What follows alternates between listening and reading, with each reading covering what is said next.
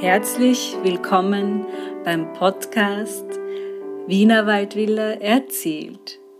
Mein Name ist Anja Rechberger und ich erzähle euch Geschichten und Wissenswertes über Villen im Wienerwald.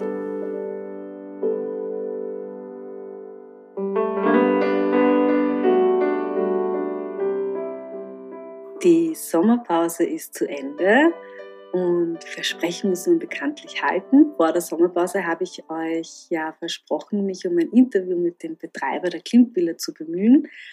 Und es hat geklappt. Ich freue mich sehr, dass ich Baris Alakus für euch interviewen durfte. Das Interview fand im oberen Stockwerk der Klimtvilla statt an einem wunderschönen Sommertag. Und ja, die, die in der letzten Episode gut zugehört haben, wissen, dass Klimt ja niemals äh, das Stockwerk oben betreten hat. Ich habe mit Baris Alakus über seine Beziehung zu Gustav Klimt gesprochen, die nicht immer rosig ist, sondern durchaus auch kritisch, über seinen Werdegang und seine Art zu arbeiten, die Herausforderungen, denen man sich bei so einem Projekt stellen muss und warum gerade er für diese besondere Aufgabe ausgewählt wurde. Auch über die Geschichte der Klimt-Villa haben wir uns selbstverständlich unterhalten und welche besonderen Gäste die Villa heute noch besuchen, hat er mir auch verraten. Ihr könnt euch auf ein wirklich schönes Gespräch freuen. Ich wünsche euch viel Vergnügen beim Zuhören. Vielen, vielen Dank für die Einladung heute in die Klimt-Villa. Ich äh, sitze mir hier mit äh, Baris Alakos, den, äh, dem Leiter oder dem Geschäftsführer der, der Klimt-Villa und ja, ich wollte gleich, wir haben gesagt, wir legen gleich los mit dem Interview. Und meine erste Frage wäre, wie würden Sie Ihre Beziehung zu Gustav Klimt beschreiben? Wer ist das für Sie oder wie, wie kommen Sie mit ihm täglich aus? Also prinzipiell habe ich jetzt keine Verwandtschaft, keine verwandtschaftliche Beziehung zu Klimt. Ähm, ich kenne ihn natürlich als Künstler, ähm, als Schöpfer der Wiener Moderne und äh, eigentlich bin ich nicht so ein großer Klimt-Fan gewesen. Ich habe, äh, bevor ich hier die Tätigkeit aufgenommen habe, im Wien-Museum gearbeitet und das Wien-Museum hat natürlich auch einen ähm, mhm. Bestand an, an, Originalwerken von Klimt. Ich kannte ihn natürlich, äh, auch seine Zeitgenossen und Genossinnen. Und dass ich dann ja viele Jahre später dann sein letztes Atelier führen darf, ja, mit dem habe ich ehrlich gesagt auch selbst nicht gerechnet. Und ja, ich mag ihn, ich mag seine Kunst, ähm, aber wir gehen auch sehr, sehr kritisch auch mit seiner Person hier auch um. Mhm. Ja, das habe ich eh auch mit der Ausstellung, die, die läuft und so. Ähm, wie, wie kam die Entscheidung für dich, dass äh, du gesagt hast, okay, ich, ich mache das jetzt oder ich bin die richtige Person dafür? Was, was in deinem Lebenslauf ähm, hat dich dazu berufen, das zu machen? Also zunächst, vielleicht muss ich da ein bisschen weiter ausholen. Ähm, ich habe äh, also meine Ausbildung ich habe ich hab Geschichte studiert, wollte ursprünglich Kunstgeschichte machen, ähm, habe das auch begonnen, bin dann leider im Studium draufgekommen, dass ich eine rot-grün Farbsehschwäche habe. Mhm. Und dadurch ist das Kunststudium natürlich dann ins Wasser gefallen, weil einfach Farbanalysen und, und, und all diese Dinge ja für mich nicht möglich waren, weil ich die Farben einfach nicht gesehen habe. Und habe dann im Studium gewechselt auf österreichische Zeitgeschichte. Mhm. Und dieses Studium habe ich dann relativ schnell abgeschlossen, weil ähm, das Studium war jetzt nicht so herausfordernd, es war schon interessant, aber etwas von Langeweile geprägt. Und äh, ich habe dann im zweiten Semester, glaube ich, meines Studiums einen Verein gegründet, den Verein zur Förderung von ähm, historischen und kunsthistorischen Ausstellungen mhm. und habe dann eine ja, Schar von Studienkollegen, Kolleginnen um mich geschart, die dann dem Verein auch beigetreten sind. Und wir haben dann begonnen, selbst ähm, Ausstellungen zu gestalten. Äh, wir haben sehr viel publiziert. Ein wirklich großes Projekt war ein, ein sehr trauriges Projekt auch. Äh, da ging es um, um die Sexzwangsarbeit von äh, also in Sexzwangsarbeit in NS-Konzentrationslagern. Wir sind im Zuge einer, ähm, eines Besuchs der Gedenkstätte Ravensbrück, das war das Frauenkonzentrationslager. Ähm, bei einer Führung hat man uns gesagt, dass von dort Frauen abkommandiert wurden für die SS-Bordelle, für die Wehrmachtsbordelle und aber auch für die äh, Lagerbordelle. Und für mich war das total unbegreiflich, dass man auch in Konzentrationslagern ein Bordell hatte, nämlich für Häftlinge. Und als wir dann wieder in Wien waren, ähm, wollte ich da ein bisschen mehr darüber erfahren, habe aber nichts gefunden, bis auf ein einziges Buch. Und habe dann meine Kolleginnen gefragt, ob wir da nicht ein Projekt draus machen könnten. Mhm. Und ich habe glücklicherweise einen Professor gehabt, äh, bei dem wir Ausstellungskonzepte erarbeitet haben. Und das war auch eine, eine Hausaufgabe, eine, eine Seminararbeit. Und er hat gesagt, die beste Arbeit wird von ihm empfohlen an die ähm, Wissenschaftsabteilung der Stadt Wien. Mhm. Und zufällig habe ich ein, ein gutes Konzept abgegeben und er hat tatsächlich Wort gehalten und hat das Projekt bei der MA7 eingereicht oder halt mir empfohlen oder ja, mich empfohlen. Und das Projekt ist tatsächlich gefördert worden. Und ich habe dann ja mit diesen Geldern, die ich dann eben von der Stadt Wien bekommen habe, ähm, dann wirklich dann recherchieren können mit den Kolleginnen. Wir haben dann wirklich weltweit die Archive durchsucht und auch in Österreich natürlich und sind auf die ärgsten Dinge gestoßen, äh, die in der Geschichtsaufarbeitung einfach nicht thematisiert wurden. Und daraus ist dann ein, ein, ein schönes ja, Buch entstanden, ein Katalog zunächst. Äh, die Ausstellung ist im im WUK, im, mhm. wann, wann, war das? Ungefähr? Das war 2005, genau 2005, im, im, ja. im, Jubiläumsjahr. Ah, ja. Und, und die Ausstellung hat echt Wellen geschlagen. Also mhm. wir sind mhm. auch im Zuge der Recherchen draufgekommen, dass ähm, die ersten, das erste KZ-Bordell im Mauthausen errichtet wurde. Mhm. Und dass äh, die Lagerbaracke steht noch und das ist eben bis 2005 total verschwiegen worden. Und wir sind dann auch eben im Zuge der Recherchen auch, haben wir herausgefunden, dass es in fast 16 weiteren KZs auf, auf deutschem Boden eben diese Lagerbordelle gab. Und in allen ehemaligen KZs oder Gedenkstätten heutzutage äh, wurde das Thema komplett ausgeblendet.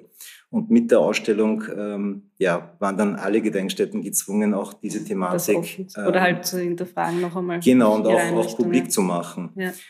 Und und die Gedenkstätte Mauthausen ist, ist ja dem Innenministerium untergeordnet oder zugezeilt. Ähm, und die, die Zeit hat über die Ausstellung berichtet und hat das Innenministerium recht kritisiert, warum die Studenten, Studierenden dann nicht gefördert werden und unterstützt werden. Und dadurch war dann das Innenministerium gezwungen, unsere gesamte Ausstellung quasi abzukaufen und mhm. wirklich am historischen Ort in der äh, Gedenkstätte Mauthausen auszustellen. Zu, zu ist das dann heute auch noch dazu? Nein, es ist jetzt natürlich oder? nicht mehr dort, ja, das ist jetzt schon viele Jahre ja. her. Aber was wir erreicht haben, ist, dass das Thema auch bei den Rundgängen äh, in der Gedenkstätte jetzt auch natürlich Erwähnung findet, so wie auch in den Gedenkstätten ähm, anderer ehemaliger Konzentrationslager. Und das Schöne, also das Schöne unter Anführungszeichen war, dass diese Projekte, es ist dann aus diesem Katalog dann ein Buch entstanden, der Mandelbaum Verlag hat das Buch verlegt, ist glaube ich in der zweiten, dritten Auflage äh, dann erschienen. Und ähm, wir haben dann noch ein Buch geschrieben über Che Guevara, weil wir dann jedes Jahr quasi ein Projekt gemacht haben. Äh, das war eine reine Publikation, auch über, über den Mandelbaum Verlag erschienen. Und all diese Projekte äh, sind von der Universität anerkannt worden und danach ähm, war ich nach zwei Jahren mit meinem Studium fertig, weil einfach mhm. die Arbeiten, die wir da reingesteckt haben, äh, jede Seminararbeit oder jede okay. ja, Pflichtübung ja. überboten hat. Und dann stand ich vor dem Problem, dass ich nicht zu früh abschließen durfte. Also das Studium musste dann warten, fast zwei Jahre, okay. weil ich die Diplomarbeit nicht vorher abgeben durfte. Und weil ich wieder gelangweiligt war, habe ich dann noch einen Filmwettbewerb ins Leben gerufen, den Zeitimpuls Kurzfilmwettbewerb. Noch, äh, das war noch kein Thema. Also heutzutage ist es ja gang und gäbe, dass man so Kurzclips macht. Ähm, ich habe das 2007 schon ähm, quasi ins Leben gerufen mit äh, 60-sekündigen Clips ja. zu gesellschaftspolitischen Themen. Äh, angefangen im 2007er Jahr war das Hauptthema Rassismus und Intoleranz.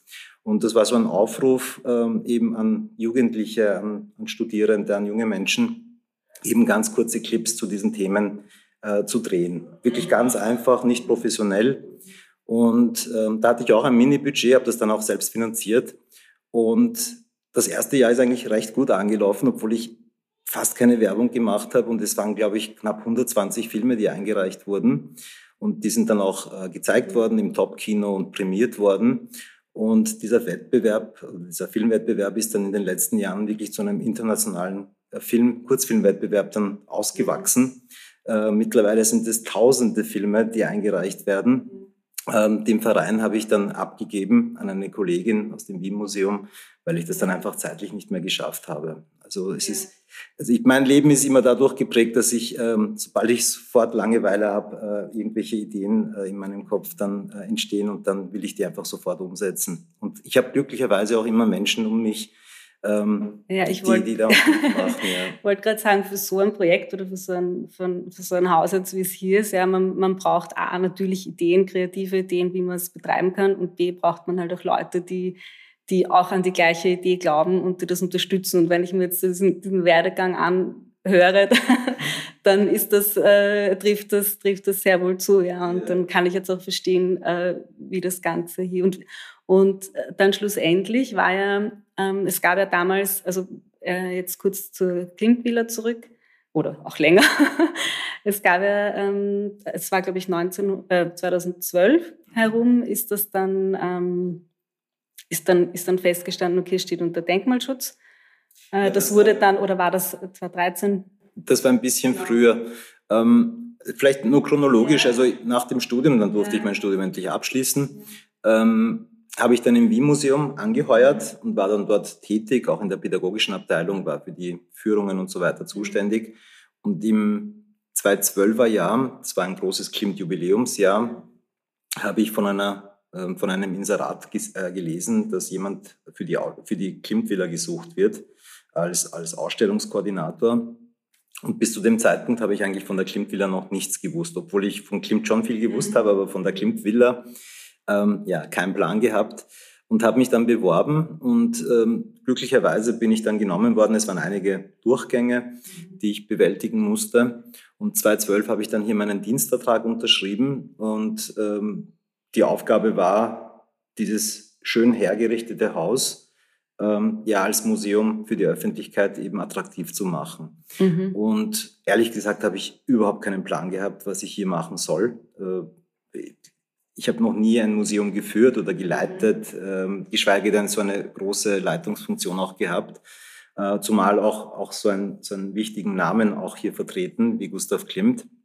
Und die ersten Jahre waren echt hart. Also ein, ein Haus zu führen, das kein Mensch kennt, ich habe es ja selber nicht gekannt, ist dann schon ein hartes Stück Arbeit. Das war wirklich eine Herausforderung und habe dann wirklich so Step by Step äh, eben begonnen, einmal Drucksorten zu erstellen, mhm. das Haus einmal in den Reiseführern zu platzieren, wirklich so Basic-Arbeit zu machen, eine Homepage zu gestalten, äh, und, und eben auch mit wenig Einnahmen eben das so gut einzusetzen, dass dann eben ja der maximale Effekt herauskommt. Und so habe ich mich jetzt die letzten zehn Jahre eigentlich ähm, ja, Schritt für Schritt vorangearbeitet. Bis 2019, da hatten wir schon ein sehr, sehr starkes Jahr. Also im ersten Jahr waren es knapp 800 Gäste, die wir hier hatten, ähm, also Museumsgäste. Und 2019 waren es schon knapp 20.000 Gäste, also Museumsgäste. Und da hätten wir schon den den, diesen wirtschaftlichen Peak erreicht gehabt, dass sich das Haus wirklich gänzlich alleine trägt. Und dann kam leider Corona und mit Corona ist wieder der wirtschaftliche Absturz gekommen. Und seit diesem Jahr, seit 2022 geht es Gott sei Dank wieder bergauf. Äh, mhm. aber diese Zeit äh, war geprägt von, von, äh, ja, von Mühsal und, und ja, viel Arbeit. Aber schöne Arbeit.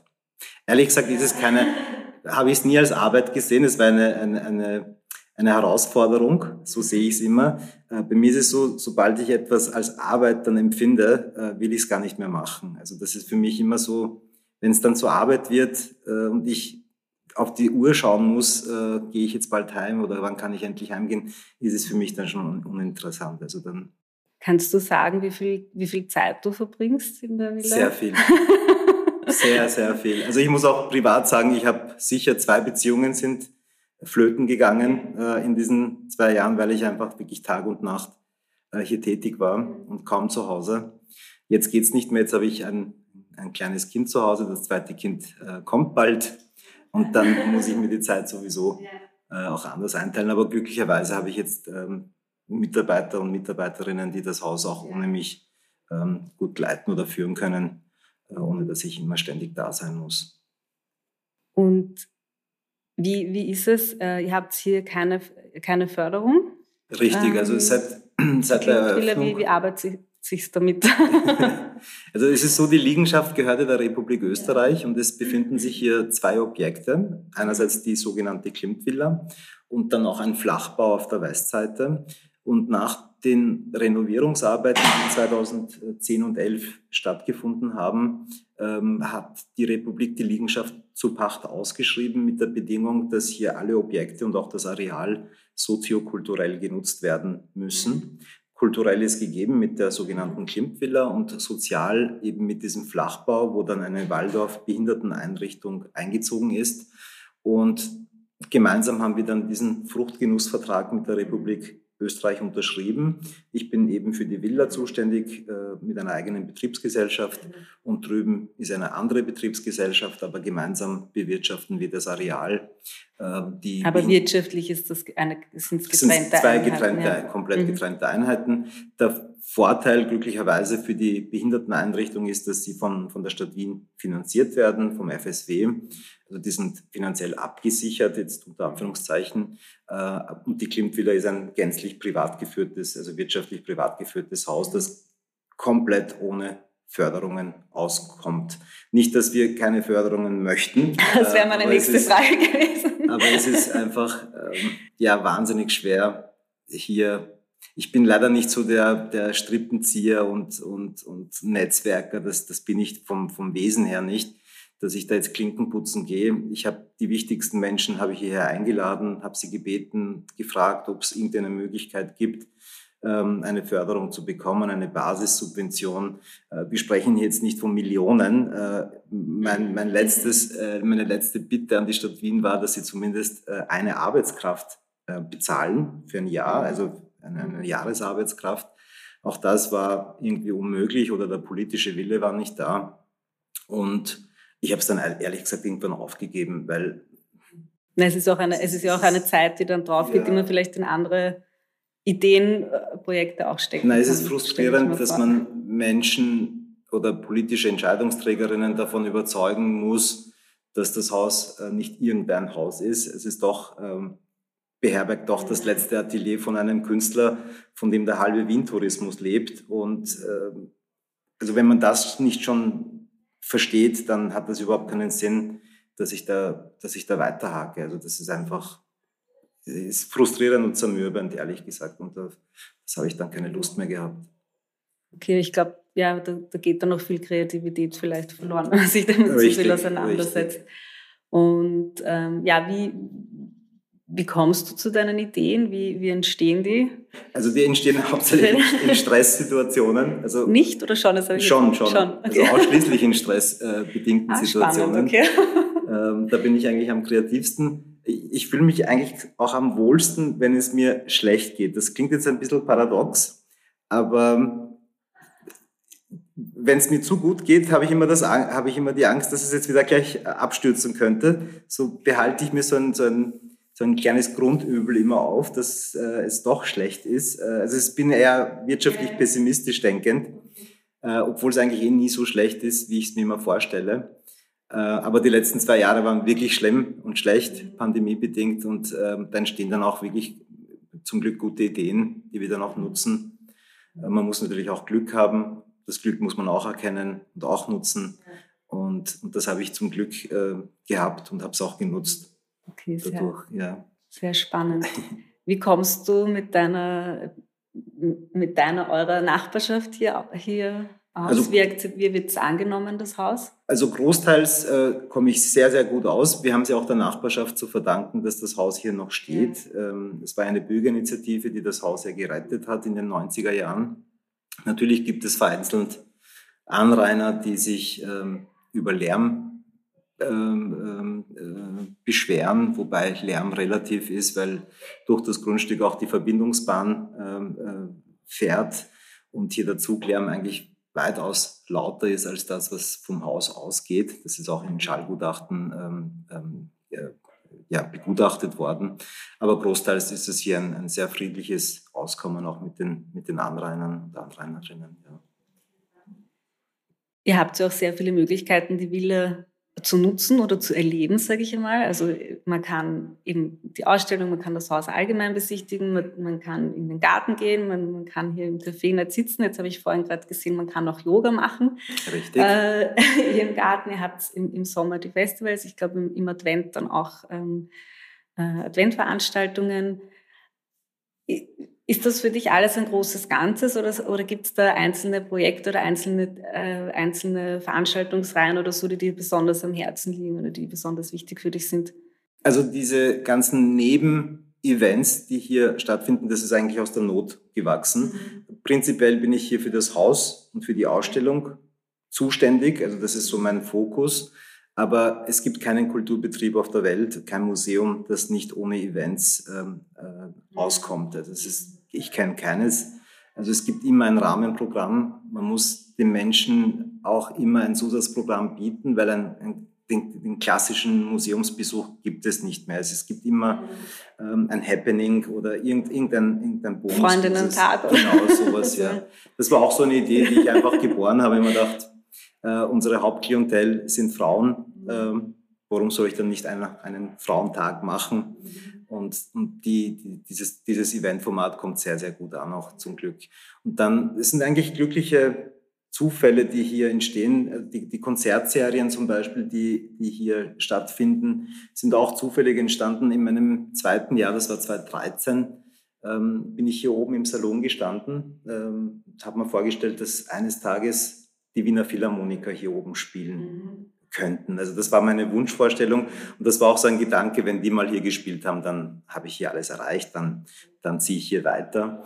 Und äh, auch da hatte ich Glück ähm, an einem, äh, ich glaube, es war ein Freitag, ich war kurz vorm Heimgehen schließen und habe auch schon alles zugemacht und will das Areal verlassen, ist ein, ein, ein Kleinkind oder ein, ein, ein junges Kind mit einem elektrischen Rollstuhl, also ein schwerbehindertes mhm. Kind, ähm, aufs Areal gefahren mit seinem, mit seinem elektrischen Rollstuhl. Und äh, mit einem Tempo, ich bin ihm gar nicht mehr nachgekommen und die Eltern sind ihm schon nachgelaufen. Ich habe gesagt, kein Problem, lassen Sie ihn einfach reinfahren, er soll zwei, drei Runden noch drehen mhm. im Garten.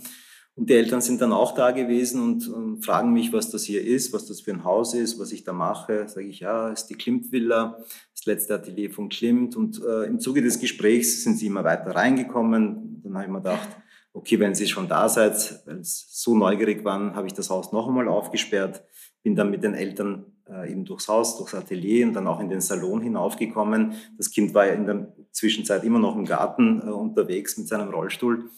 Und wir stehen hier oben im Salon und, und, und das Pärchen fragt mich, na, was, was findet hier oben statt? Es ist ein, so ein schöner Raum. Sage ich, ja, momentan nichts, aber mein Wunschziel wäre es eben, dass einmal hier Kammerkonzerte stattfinden. Und mein, mein, mein obergrößter Wunsch wäre, wenn die Philharmoniker mal hier oben in Kammerbesetzung spielen. Und in dem Moment greift der junge Mann in seine Sakkotasche, zieht seine Visitkarte raus und outet sich als Ensemblemitglied der Wiener Philharmoniker. Und ich habe es nicht glauben können und er hat gesagt, wann sollen wir spielen? Und, oh, und, so ist das, und so ist das erste Konzert dann gleich im selben Jahr dann zustande gekommen. Es waren sechs äh, Ensemblemitglieder. Wir haben gleich das Konzert zum neuen Jahr dann äh, ins Leben gerufen. Also einen okay. Tag vor dem eigentlichen Neujahrskonzert haben dann okay. bei uns die, die Philharmoniker schon vorab gespielt und das, das ist wahnsinnig gut angekommen. Wir haben dann ähm, nicht nur ein Konzert gespielt, das waren dann schon zum Teil drei, vier, fünf Konzerte. Ja, ich wollte gerade sagen, die Nachfolger ist so sicher dann. Ja. Und, und so habe ich mir dann auch ein, ein, ein, ja, ein Kulturpublikum dann auch ähm, geschart. Äh, wir, wir, wir machen ja eigentlich gar keine Werbung für das Haus. Nicht, dass ich keine machen möchte, aber ich habe einfach das Budget nicht, dass ich jetzt die ganze Stadt hier zupflastere mit Plakaten äh, oder eben Fernseh- oder Radiowerbung, das, das ist einfach unrealistisch. Und ich habe dann begonnen, wirklich mit dem ersten Tag ähm, eben einen E-Mail-Verteiler anzulegen, äh, Adressen zu sammeln, jetzt unter Anführungszeichen äh, für Interessierte. Und da ist dann schon, bis heute ist schon ein, ein sehr großes Stammpublikum ähm, entstanden. Es sind knapp 6000 Personen, die mhm. wirklich regelmäßig zu unseren Events kommen. Und wenn ich hier Kammerkonzerte mache und es passen hier maximal 100 Gäste herein, sind die Veranstaltungen, wenn ich sie bewerbe, jetzt über den Newsletter, relativ mhm. schnell voll. Äh, es sind auch Lesungen, die dann stattgefunden haben, äh, Buchpräsentationen. Äh, und mit jeder Veranstaltung ähm, wächst es dann auch und rennt über die Mundpropaganda dann weiter. Es, in jeder Veranstaltung sitzt eine oder zwei Personen, die dann vielleicht eine Privatveranstaltung hier durchführen, weil es ihnen eben so gut gefallen hat. Oder es sitzen Firmenvertreterinnen da, die dann plötzlich ein Firmen-Event hier machen oder andere Musikerinnen, die hier dann selber spielen möchten. Und so ähm, habe ich eigentlich die letzten zehn Jahre gearbeitet. Eigentlich nur über die Qualität der einzelnen Veranstaltungen habe ich die neuen Kunden dann einfach bekommen. Ich mache auch überhaupt, wie gesagt, überhaupt keine Werbung dafür. Null. Ja, ihr seid auf Social Media vertreten, aber das ist. Genau. äh, betreib, wer betreibt das? Oder das mache auch ich. Das, das habe auch ich, das habe auch ich, okay, äh, wow. an, das habe auch ich angelegt. Ähm, ähm, ja. ja. Ist auch ziemlich, ziemlich, ja, gewachsen. Mhm. Es sind schon sehr viele Follower natürlich international. Ja, ja. Da ist der Wiener oder der österreichische Anteil jetzt nicht so hoch, ist schon hoch, aber es ist eher international. Habe ich auch schon bei mehreren Künstlern oder Projekten, die in Zusammenhang mit, mit Künstlern sind. Äh, Nein, nein, Klimt ist eine Weltmarke. ja. das, ist, das ist eben auch mein Vorteil. Also ich muss die Marke nicht etablieren. Klimt ja. ist omnipräsent, ist bekannt in der ganzen Welt. Ähm, ja, du so musst die Marke der Klimt-Villa dann. Genau. die, genau. ist dein Projekt. Und gibt's, gibt es in, für die Zukunft irgendwelche Pläne, irgendwas in einem Projekt, das jetzt noch neu kommt? Also mein, mein nächstes Wunschziel wäre, wir haben hier oben ein, ein wunderschönes Flachdach mit einem Tonnendach, ja. das nicht genutzt wird oder genutzt werden darf, weil die Balustradenhöhe noch aus dem Jahr 22 stammt und nicht den Normen von heute entspricht. Aber ich würde sehr gerne einen Artist in Resident hier ähm, einquartieren. Mhm. Eine internationale Künstlerin oder Künstler oder einen heimischen Künstler, Künstlerin, der, der hier ein, zwei Monate in den Sommermonaten arbeitet, das Areal nutzt, die Terrasse mhm. nutzt, eben mhm. ja auch die Atmosphäre hier natürlich nutzt für sich, äh, um Werke zu schaffen, die wir dann hier auch ausstellen mhm. ähm, und, und so einfach so einen Kreislauf auch bilden, dass hier immer wieder neue Künstler und Künstlerinnen herkommen, die vielleicht noch nicht so im Fokus der Öffentlichkeit stehen und ähm, hier quasi ein Sprungbrett auch bekommen. Das machen wir auch bei den Kammerkonzerten so. Es ist jetzt nicht so, dass wir nur die, die, mhm. die Creme de la Creme hier auftreten lassen. Wir haben auch eine Kooperation mit der Musikuniversität, wo wir junge Absolventen und Absolventinnen hier auch mit ersten Auftrittsmöglichkeiten eben äh, beglücken und, und auch die gesamte Organisation übernehmen, dass sie die ersten Auftrittsmöglichkeiten nochmal äh, vor Publikum bekommen. Sind natürlich alles ähm, wirtschaftlich gesehen ähm, ja null Geschäfte für uns, aber wir sehen es uns als, als Kulturauftrag, dass wir auch eben diese, diese Personen und Menschen auch unterstützen. Ja, und es macht jetzt auch für mich jetzt, wenn ich aus Sicht einer Besucherin ja auch Sinn, wenn, wenn das quasi weitergelebt wird und wenn hier Kunst weitergelebt, wenn hier auch, ich meine, Klimt hat ja auch viel junges Talent gefördert Richtig. und ich finde, das das macht es dann auch wieder, wieder sehr rund, die Sache. Und, und das ist eben das, was ich ein bisschen kritisiere. Wie gesagt, ich, das Haus trägt sich von alleine, aber ich könnte noch viel mehr. Machen, auch für, für, die, für, die, für die junge Generation. Mhm. Aber leider sind wir oft äh, wirtschaftlich die Hände gebunden, weil äh, auch das kostet Geld. Und das, das müsste ich dann quasi wirklich aus dem, aus dem Firmenvermögen bezahlen, das eigentlich für andere Dinge, für Fixkosten äh, bereitstehen muss. Aber es, es ist so, so traurig, wenn ich dann jungen Künstlern sagen muss, hey, tut mir leid, ich kann das nicht für euch machen, das Budget reicht einfach nicht, obwohl es ganz tolle Projekte sind. Und ich sehe dann, diese, dann mich in diesen Menschen, wie ich äh, auch als Student eben um Projekte gebettelt habe und mich aber Menschen unterstützt haben.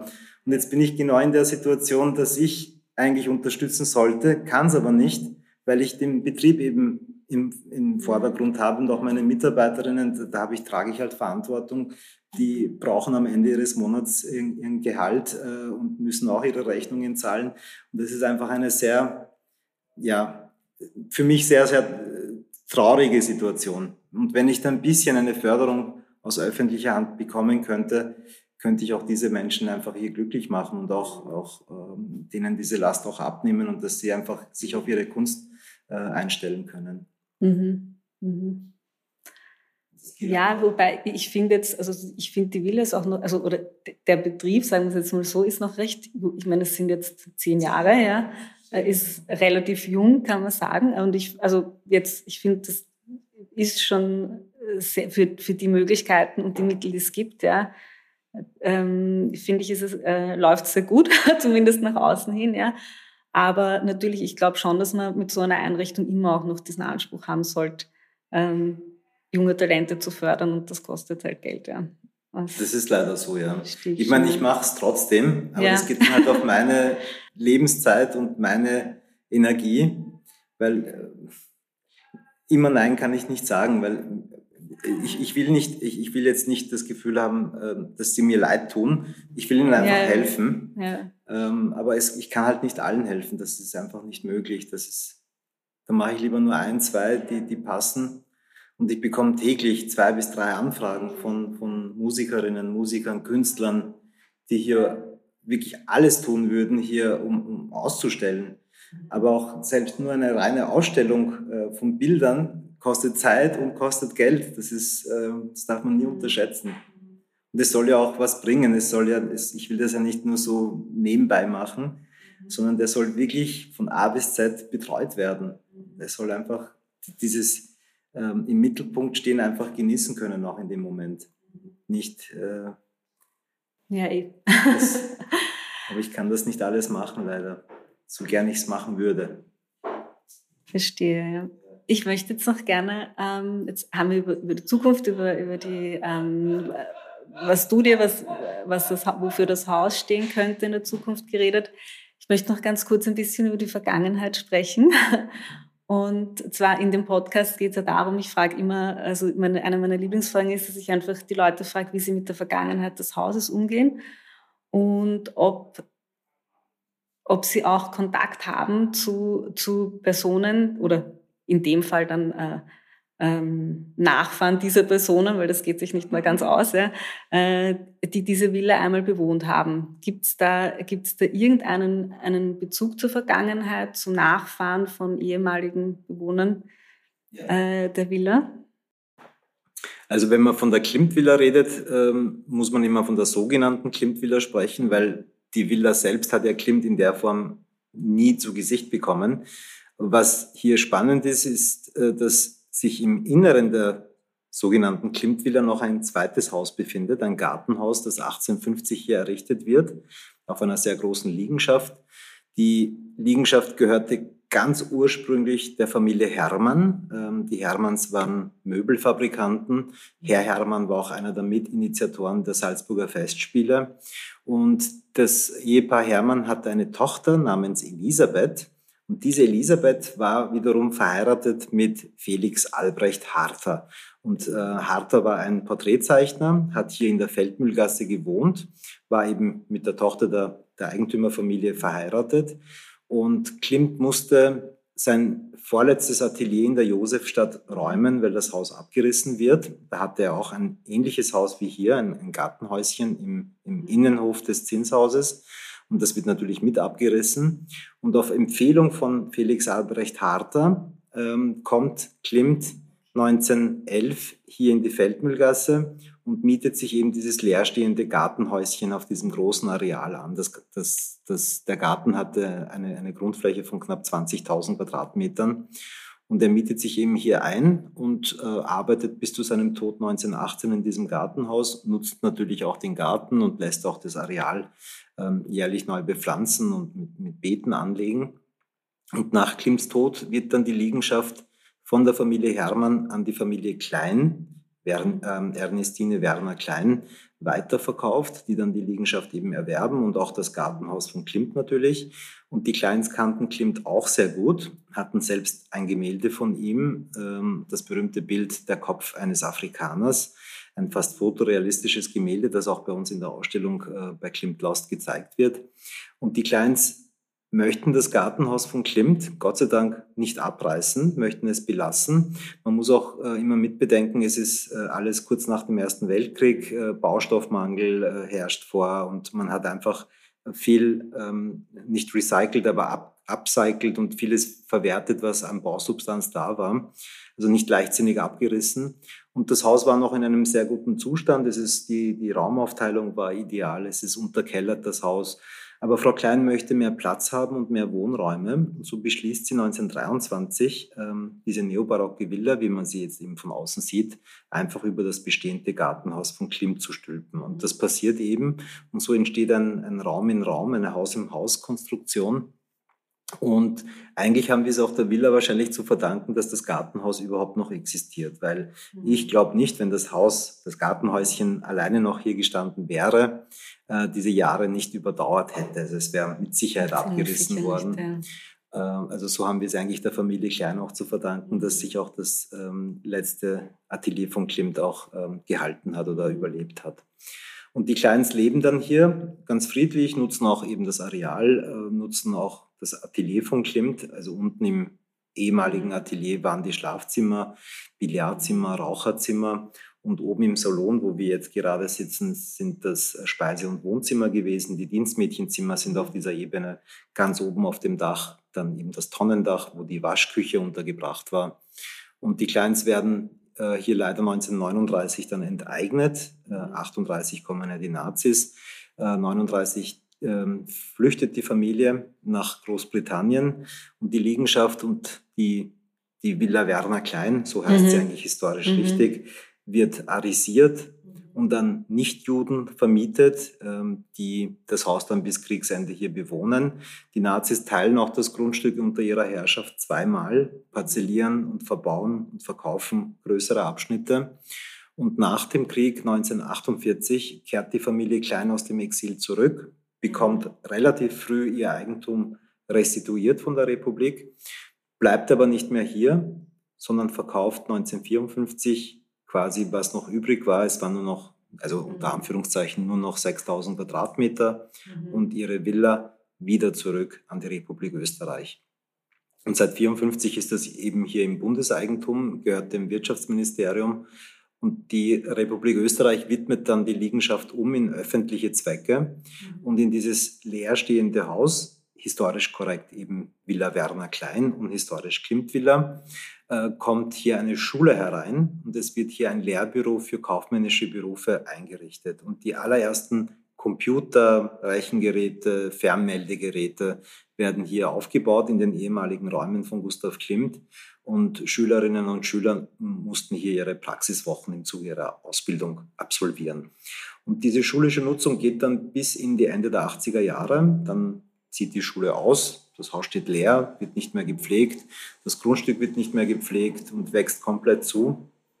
Und die Republik spielt dann Anfang der 90er Jahre mit dem Gedanken, hier alles zu schleifen, alle Objekte abzureißen und diese kostbare Liegenschaft zu verkaufen. Ähm, das Grundstück hatte im Jahr 2000 einen Marktwert von knapp 30 Millionen Euro, nur das Grundstück. Und man wollte das eben äh, verwerten, hier mit Neubauten und einem Seniorenheim hier alles verdichten und, und, und zubauen. Und als diese Abrisspläne publik werden, formiert sich Widerstand hier im Kretzel und auch in der Bevölkerung.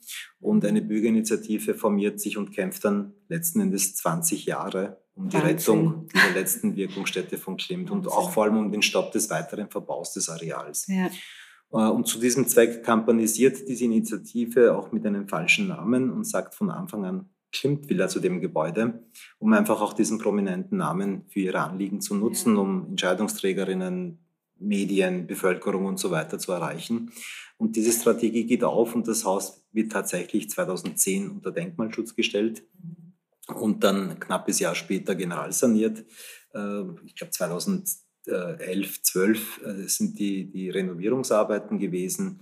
Es fließen knapp zwei Millionen Euro hier Steuergelder hinein. Das Haus wird wirklich vom Fundament bis zur Dachspitze erneuert. Man muss auch dazu sagen, als die Schule hier das Haus genutzt hat, wurde ein Satteldach aufgezogen. Das mhm. Dach ist dann wieder entfernt worden und man hat wieder den den Bauzustand aus 1922 wiederhergestellt. Also man hat es nachgebaut eigentlich dann? Nein, oder? einfach oder das Dach, das, das, war alles noch drunter. Ach so, das war also noch drunter. Okay. Es war alles okay. unter dem Dach noch so, wie ja, es ja. eben 22 gestaltet okay. war. Man hat einfach nur das Dach äh, abgetragen, weil Flachdächer sind ähm, ja ein bisschen sensibel äh, über die Jahre, wenn es äh, eben viel regnet, dass die mal irgendwann undicht werden und ich glaube, das war vielleicht der Grund, warum man dann mit einem Satteldach äh, dem Herr werden wollte. Und nach Fertigstellung eben der Renovierungsarbeiten wird eben dann die Liegenschaft zu Pacht ausgeschrieben und dann beginnt eben meine Geschichte hier 2012, die sich am, am 12. August eben dann ja, zum zehnten Mal jähren wird. Ah. Ja. Wahnsinn, Wahnsinn. Und ähm, die Familie Klein, zum, also äh, die, zu den Nachkommen der Familie Klein, haben die noch einen Bezug hierher oder, oder gar nicht? Oder? Nein, also überhaupt nicht. Die haben dann das Haus eben verkauft, äh, 54. Mhm. Und mit den Einnahmen, es waren, ich glaube im Kaufvertrag äh, waren es 500.000 Schilling, mhm. ähm, hat die Familie laut den Aufzeichnungen, die ich kenne, dann eine, eine Eigentumswohnung in der Innenstadt gekauft und haben dann dort gewohnt. Mhm. Und mehr weiß ich eigentlich über die Clients nicht mehr. Es gibt dann noch die, die Enkelin, die Edith Crossman, die jetzt in London lebt und ähm, auch vor ein paar Jahren einmal zu Gast hier war und sonst eigentlich keinen Kontakt habe. Äh, Kontakt habe ich zu den Nachkommen von Klimt. Die, die, also Klimt hat auch viele Kinder gezeugt mit seinen Modellen und aus ähm, drei Linien gibt es ihm noch Nachkommen. Sehr viele Nachkommen gibt es äh, aus der Huber-Linie. Da gibt es die Enkelkinder, Urenkelkinder, die uns hier auch regelmäßig besuchen und, und auch ja, bei den Veranstaltungen natürlich dabei sind und auch aus, dem, aus, der, aus der Familiengeschichte natürlich sehr viel auch erzählen können, dass es im Museum nicht zu sehen oder nicht zu hören gibt. Ja, man kann sich auch unten den Stammbaum anschauen, habe ich gesehen. Genau, genau, genau. Der Stammbaum ist nur äh, es ist nur ein, ein, ein Stammbaum Leid, ja. weil ähm, natürlich endet das dann irgendwann, weil wenn wir es bis zur heutigen Zeit führen würden, würde es wahrscheinlich fünf Wände füllen. Aber, aber die Nachkommen sind ganz, ganz liebe Menschen und, und mhm. äh, unterstützen uns natürlich so gut es geht auch äh, hier mit dem Betrieb. Ja, ja. Das ist schön. Also ich finde es immer schön, wenn die Geschichte vom Haus irgendwie, wenn das wieder zurückkommt und man das auch irgendwie verbinden kann.